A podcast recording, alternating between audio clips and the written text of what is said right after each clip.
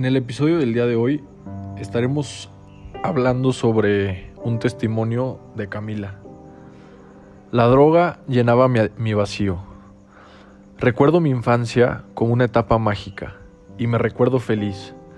Ahora creo que había idealizado el lugar del que venía, mi mundo seguro durante los primeros años de mi vida. Tenía 10 años cuando mis padres decidieron empezar una nueva vida en otra ciudad y lo viví muy mal. Dejar Austrias para mí fue algo doloroso que no supe expresar. Era como si estuviese enfadada con ellos por hacerme algo así. No vi en aquel momento que me sentía inmensamente triste. Durante el primer año no quise hacer amigos en la nueva escuela.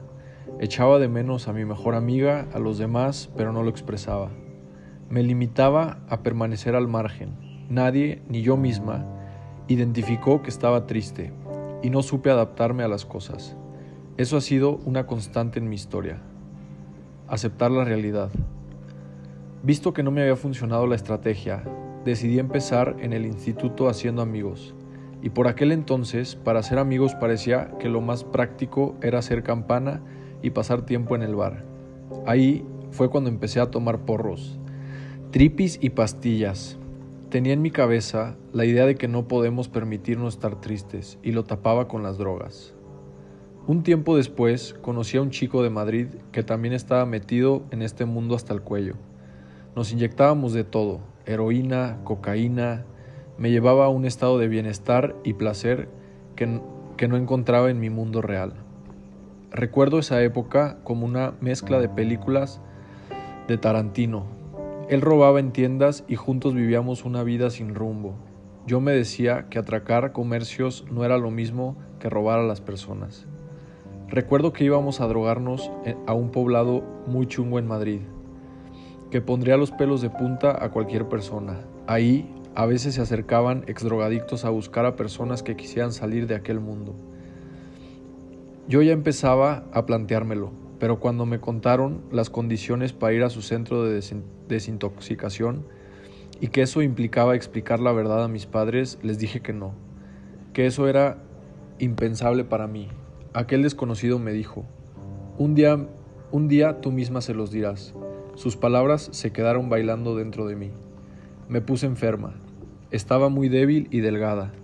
Me llamó mi hermana desde Barcelona y me convenció para que volviera. Yo no pensaba dejar a mi novio ni nuestra vida. Tan solo quería recuperar la salud y regresar con él.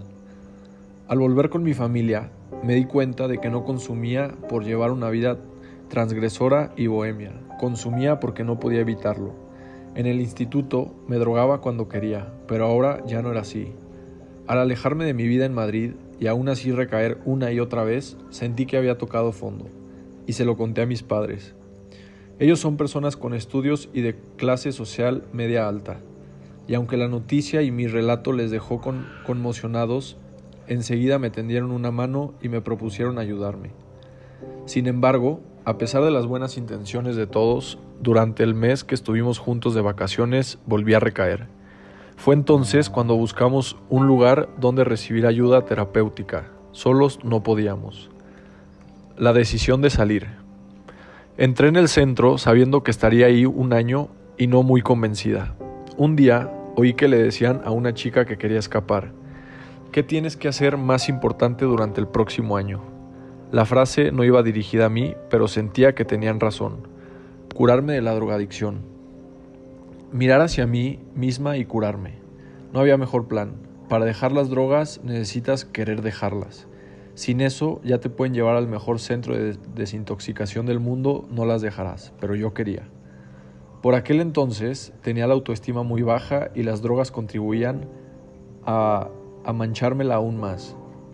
Y me di cuenta, cuando estás en el mundo de las drogas o del alcohol, la gente te rechaza y también se aprovecha de ti. Y tú haces cosas del que no te sientes orgullosa después. En el centro descubrí lo mucho que me maltrataba. Me decía cosas terribles cada vez que me hablaba. Qué estúpida era. Era para mí algo normal. Pero en aquel lugar me invitaron a no, no decirme nada que pudiera que no pudiera decirle a un bebé. Por primera vez en mi vida hablé de mis, de mis miedos, de mis sentimientos. En casa no teníamos por costumbre hablar de lo que sentíamos. En cambio, ahí dentro íbamos todo el día con una libretita para ir apuntando nuestras emociones y los pensamientos que nos venían. Había unos buzones, uno para las emociones y otro para los pensamientos, y nos pasábamos el tiempo metiendo notitas en ellos. Un largo camino. Estuve un año internada. Hacíamos terapia individual una vez al día y en grupo un día a la semana. Cada cierto tiempo nos metíamos un grupo en una habitación y pasábamos varios días ahí. En una ocasión escribimos cada uno nuestra vida hasta aquel momento. Así la llamábamos. Aún guardo la mía. Cada uno la leyó en voz alta. Era bonito. Creamos unos lazos muy fuertes entre nosotros.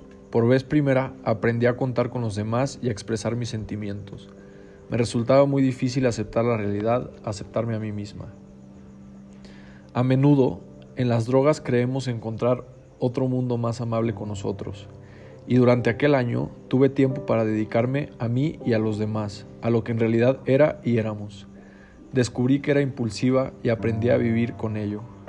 Mis padres iniciaron paralelamente una terapia familiar también en el centro, aunque ellos no vivían ahí como yo. A mi madre le fue muy bien, aprendió a ser asertiva y al poco tiempo decidió separarse. A mi padre le costó más, pero las cosas en mi familia se ordenaron. Desde pequeña recuerdo muy pocas muestras de afecto de mis padres. Discutían poco, pero había muy poco cariño.